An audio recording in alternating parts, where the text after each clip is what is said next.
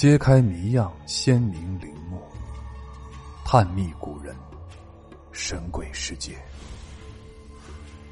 欢迎您继续收听本书新系列《不安宁的亡魂：中国历代盗墓事件》。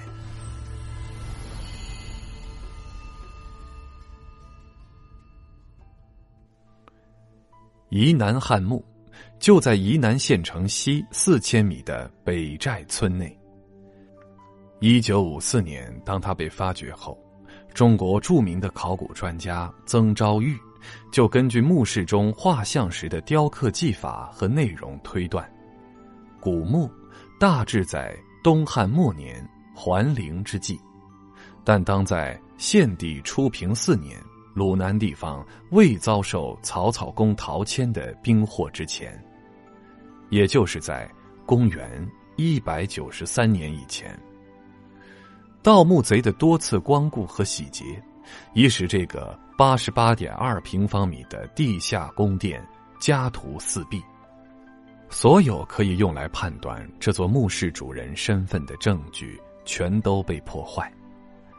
但关于墓室主人的问题，从发掘古墓的那一天起，就从没停止过争论。和考证。根据墓室门楣上的那幅胡汉征战图，有人推测，这个墓内埋葬的可能是一位大将军。在发掘前，当地的老百姓也习惯称这里为将军冢。不管他是不是将军，能有财力在那个时代修建起如此富丽堂皇的地下宫殿，不是将军。也是王侯之类的名门望族。有人说这是丁父墓，理由是他曾当过阳都侯，但这个推测与历史不符。丁父是西汉初期人，虽然他在汉高祖刘邦即位的第六年以大司马之职被封阳都侯，但是西汉前期和中期。夫妻合葬的主要方式是义学合葬。直到西汉中期以后，除帝陵以外，一般才是夫妇同墓合葬。而一号汉画像石墓内男女官事是相通连的，显然，该墓的建造年代应在西汉中期以后。更为有力的证据是，在汉墓中发现的汉画像中有汉武帝。昭帝时代的苏武画像，因此可以断定，不可能是丁父之墓。也有伏战墓的说法。伏战字惠公，汉琅琊郡东武人，就是现在的山东诸城。西汉成帝时为博士弟子，西汉末年官居平原太守。王莽篡位之后，他为绣衣执法，后弃官隐居，教书育人。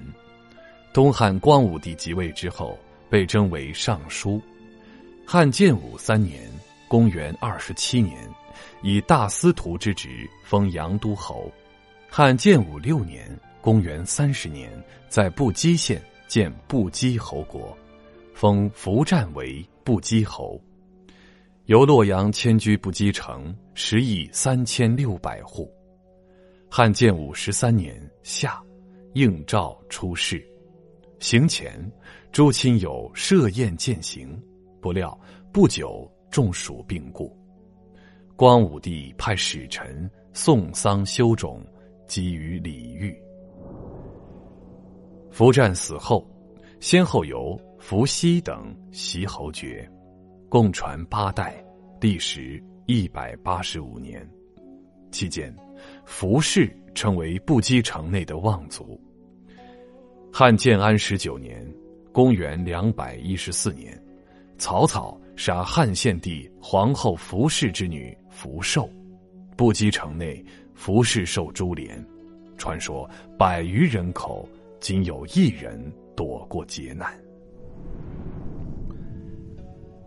伏战于东汉早期建武十三年（公元三十七年）去世，而北寨墓群一号画像石墓的雕刻技法中的简地平面线刻、浅浮雕、高浮雕，至东汉晚期才出现，所以此推测同样难以成立。那么，会不会与诸葛家族有关呢？在有史可查的记载中，有关杨都人大都是诸葛家族，有人就提出了诸葛圭墓之说。诸葛圭是诸葛亮的父亲，生活于东汉末年，这个年代确实比较接近汉墓的年代了，并且诸葛圭在东汉灵帝时曾做过泰山郡丞，但是诸葛圭。虽然做过泰山郡丞，可任期很短。泰山郡丞只是县令长的左官，掌权文书、仓狱等工作，年俸也只有六百担。而在此时，造一块汉阙就需要两万钱。像沂南汉墓这样的浩大工程，诸葛圭根本没有财力修建。如果真是诸葛圭的话，那么，在一号汉墓正南偏略东方二十米处发现的二号墓，埋葬的就是诸葛瑾了。按照中国传统的埋葬方式，墓葬讲究的是坐北朝南，携子抱孙。二号墓的东南方向，正好是墓主人长子的位置。诸葛瑾是诸葛亮的大哥，字子瑜。生于公元一百七十四年。据史料记载，诸葛瑾在其叔父诸葛玄避乱带诸葛亮离开家乡的第二年，便也携妻女及继母别离阳都，之后在东吴做官，屡至升迁，先后被封宣城侯、宛陵侯、大将军、左都护，领豫州牧。公元两百四十一年病逝。时年六十八岁。诸葛瑾在东吴多次封侯，位极人尊，且死时嘱托薄葬。他死后不可能送其至故里厚葬。一九九四年，山东省文物科技保护中心挖掘二号墓后，用碳十四对二号墓室男墓主骨骼进行测量，验证出。该墓室男主人死时是三十岁左右，与诸葛瑾的生平明显不符。又有人提出了诸葛绪墓之说。诸葛绪，西晋官吏，曹魏时为东山郡守、雍州刺史，晋时官至太常卿下的太常崇礼卫尉。其孙女诸葛婉系司马炎夫人。但桑玉后认为此说也难以成立。细读三国史书，魏成汉末军阀混乱之后，官落数百里，毫无人烟，财政吃紧，曹操、曹丕两代不得不力主节俭，特别是提倡薄葬。曹操自修陵墓，因高为墓，不封不树，临死时还遗令连以石符，无藏金玉珍宝。曹丕立宋中制度，亦倡导节俭。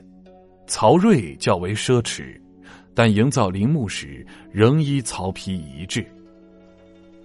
而且，曹魏对于臣下素来严刑峻法，稍有过失则诛灭之。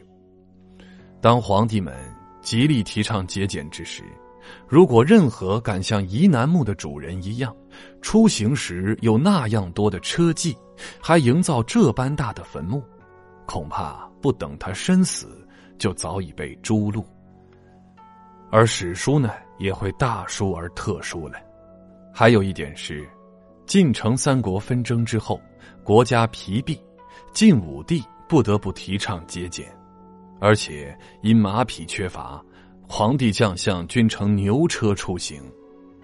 再看宜南墓石刻，记载了墓主人出行途中，无论主车、导从车、妇女所乘的资车，还是前往祭拜的宾客所乘之车，一律用马。这和近代的情形完全不符，故此墓不可能是曹魏或西晋初年的墓葬，即亦不可能是诸葛绪之墓。